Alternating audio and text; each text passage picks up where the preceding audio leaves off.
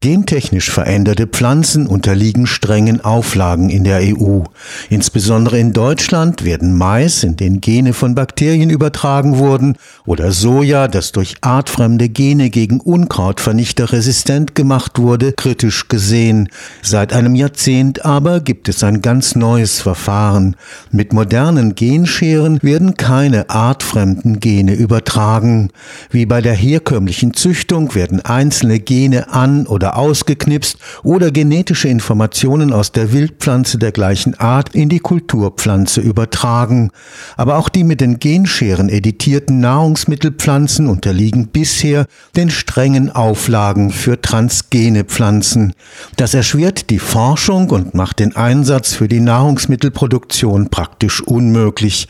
Geht es nach dem Willen der Europäischen Kommission, soll sich das jetzt ändern. Ein dem Europäischen Parlament vorliegender Gesetzentwurf will neue Regeln für den Einsatz der durch Genscheren veränderten Pflanzen einführen. Ich denke, dass der Vorschlag der Europäischen Kommission ein sehr guter Vorschlag ist. Das heißt jetzt nicht, dass er in allen Teilen rein den Wissenschaftlern, so wie wir das vorgeschlagen haben, das zu ändern folgen würde. Ich denke eher, es ist ein salmonischer Vorschlag. Hier wird versucht, versucht auf der einen Seite natürlich dem Stand der Wissenschaft von heute Rechnung zu tragen, auf der anderen Seite sollen natürlich aber auch wirtschaftliche Interessen berücksichtigt werden und drittens geht es auch darum, eine nachhaltige Umweltpolitik zu treiben und all das hat, glaube ich, dieser Vorschlag in sich vereint.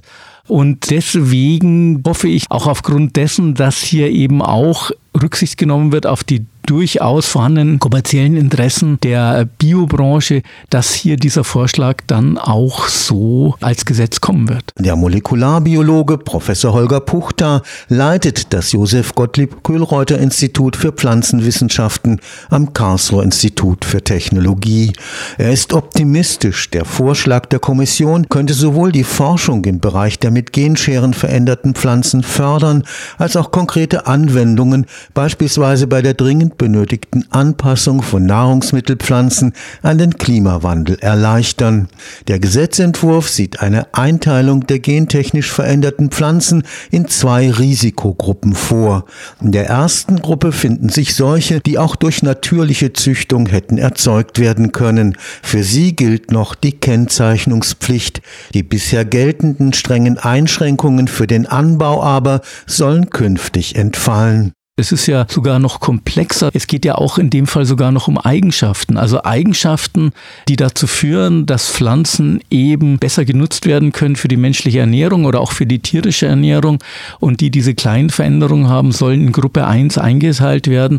Aber tatsächlich, wenn Pflanzen herbizidresistent gemacht werden, dann sollen die nicht in diese erste Gruppe kommen.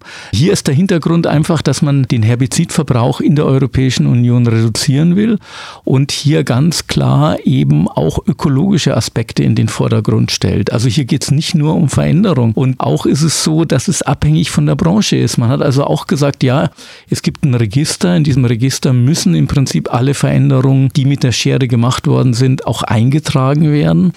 Und aufgrund dessen kann man im Prinzip auch verhindern, dass die Biobranche die ja diese Art von Veränderung nicht auf dem Feld haben will, dann auch solche Pflanzen nicht für ihre eigenen Züchtungsprogramme benutzen wird. Also auch hier eine Rücksichtnahme auf die Biobranche, die eben hier dann auch weiter auf die gleiche Art und Weise bestehen kann wie vorher, so dass hier auch dieses Argument, was immer kommt, die Biobranche würde durch diese Neuregelungen jetzt massiv gefährdet werden, in der Existenz überhaupt nicht zutrifft. Für Professor Puchter schränkt der Gesetzentwurf die Wahl Wahlfreiheit der VerbraucherInnen nicht ein. Sie können auch weiterhin Nahrungsmittel ganz ohne gentechnische Eingriffe konsumieren. Sie können ja in den Bioladen gehen und da sind Sie ganz sicher, dass Sie Produkte bekommen, die mit diesen molekularen Techniken nicht verändert worden sind. Also ist die Wahlfreiheit auf dieser Ebene weiterhin gegeben durch das Biolabel. Ich glaube eher, dass das dem Geschäftsmodell der Biobranche eher nützen als schaden wird. Gentechnisch editierte Pflanzen in der zweiten Risikogruppe, wie beispielsweise der mit dem Gen eines Bodenbakteriums gegen Schädlinge resistent gemachte BT-Mais, würden wie bisher der bestehenden strengen EU-Richtlinie unterliegen. In der Risikogruppe 2 haben Sie eben Veränderungen, die wir früher als klassische transgene Pflanzen bezeichnen würden. Das sind Veränderungen, wo Pflanzen eben rauskommen, die fremde Sequenzen enthalten, die man auch entsprechend identifizieren kann. Genome sind ja relativ groß und wir haben ja eine Abfolge von einzelnen Basen in diesem Genom. Wenn also eine gewisse Größe der Abfolge erreicht ist, das schätzt man momentan statistisch ungefähr 20 Basen, dann kann man sagen, aha, diese Frequenz kommt nicht aus dem Organismus. Und also wenn man längere Frequenzen jetzt in das Genom aus anderen Organismen integrieren würde, dann könnte man die identifizieren und damit auch als fremd kategorisieren. Und damit hat man eine neue und klar definierte Eigenschaft, die wissenschaftlich nachprüfbar ist. Und das sind dann eben Pflanzen der Gruppe 2. Das Hauptargument der Befürworter einer Freigabe der durch die Genscheren veränderten Pflanzen in Risikogruppe 1 das Verfahren ist im Grunde eine präzisere Version der herkömmlichen Pflanzenzüchtung, bei der die Genveränderung durch radioaktive Bestrahlung ausgelöst wird. Darauf kann bei der Verwendung der Genschere verzichtet werden. So hat für den Karlsruher Molekularbiologen der Einwand keine wissenschaftliche Grundlage. Die Genscheren könnten ungewollte Schnitte im Erbgut vornehmen und dadurch gesundheitliche Risiken entstehen lassen. Wenn wir heute ein Bier trinken oder wenn wir heute eine Pasta essen, haben wir hier ein Produkt, was aus kurzhalmigen Getreidearten gemacht worden ist. Und die Kurzhalmigkeit dieser Getreidearten ist durch Mutagenese entstanden, durch Bestrahlung. Diese Bestrahlung hat dazu geführt, dass wir nicht nur einen Bruch an der Stelle machen, wo das Gen, was für die Langhalmigkeit verantwortlich war, zerstört worden ist, sondern diese Pflanzen haben Zehntausende weiterer Mutationen. Diese Art von Pflanzen werden seit 50, 70 Jahren in Europa auch weltweit angebaut. Es ist zu keinerlei irgendwelchen äh, Ereignissen gekommen, die ein Risiko gegenüber den Verbrauchern ergeben hätten. Und deswegen ist diese Diskussion, dass die molekulare Schere, die unter Umständen vielleicht noch an zwei, drei anderen Stellen Genom schneiden könnte, ist für mich so nicht nachvollziehbar. Deswegen ist für mich diese Risikodiskussion in keinster Weise nachvollziehbar. Ich glaube auch, dass der Öffentlichkeit nicht klar ist, dass genetische Information nicht stabil ist. Also wenn Sie in ein Feld gehen und zwei Körner von Gerste ernten aus einem Feld, dann sind die nicht gleich, sondern die haben schon 100 Veränderungen, mindestens 100 Veränderungen. Auch da, wenn wir mit der molekularen Schere eine weitere Veränderung machen, ist das Verhältnis gegenüber der natürlichen Mutationsrate sehr viel geringer an Veränderungen, was wir einführen, als was die natürliche Mutationsrate in dem Feld schon ausrichtet. Ein weiterer Einwand der Gegner einer Freigabe der Editierung durch Genscheren, der Reparaturmechanismus der Zelle, der bei natürlichen Mutationen eingreife und den ursprünglichen Zustand wiederherstelle, werde durch die Scheren außer Kraft gesetzt. Diese könnten somit in Genombereiche eindringen, die natürlicherweise in der Zelle besonders geschützt sind. Das ist wissenschaftlich gesprochen vollkommener Unsinn. Auf der einen Seite gibt es keine Bereiche im Genom, Genom, die wirklich von Mutation geschützt sind. Also das hat die Wissenschaft ganz eindeutig gezeigt. Diese Behauptungen sind haltlos. Des Weiteren ist es so, dass die molekulare Schere einen Bruch induziert in der genetischen Information in der DNA und in jeder Zelle an jedem Tag solche Brüche vorkommen und natürlich repariert werden.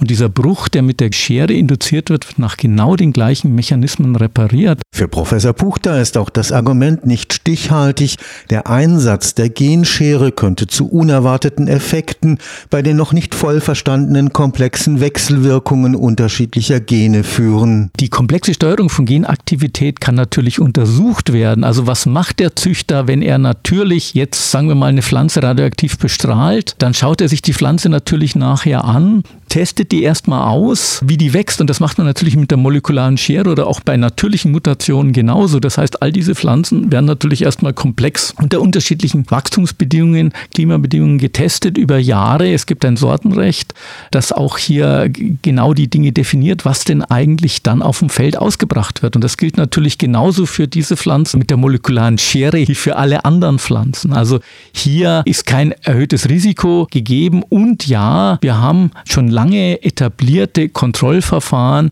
die auf alle Pflanzen zutreffen, dann natürlich auch auf die Pflanzen, die mit der molekularen Schere hergestellt worden sind. Und diese Verfahren haben sich bewährt und es gab noch nie in irgendeiner Form hier sonderbare Ereignisse, wenn ich so sagen will, weil diese Komplexität ist immer gegeben. Normalerweise würden die Pflanzen wahrscheinlich eingehen. Also wenn sie ein komplexes Szenario sich überlegen, wo Dinge dann auf eine Art und Weise wechselwirken, wie sie nicht sollten, führt es wahrscheinlich zu Wachstumsdefizienten und diese Pflanzen hat der Züchter schon immer weggeschmissen.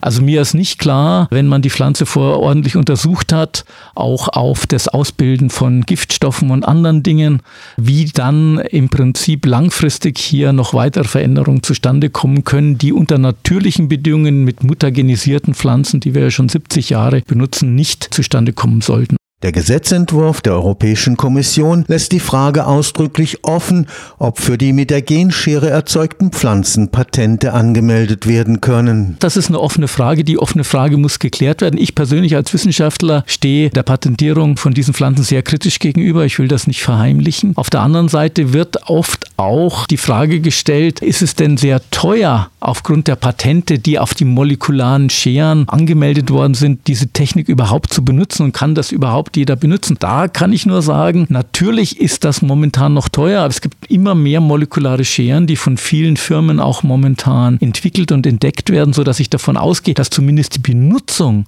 der molekularen Scheren zukünftig von den Lizenzgebühren wesentlich billiger sein wird. Aber die Frage der Patentierung des Produkts, das ist eine offene Frage. Darüber muss noch geredet werden. Ich persönlich bin da eher skeptisch und man sollte das genauso machen wie mit den normalen Sorten und die eigentlich nicht patentieren. Das ist meine persönliche Meinung. Im Europäischen Parlament gibt es Widerstand gegen den Gesetzentwurf der Kommission.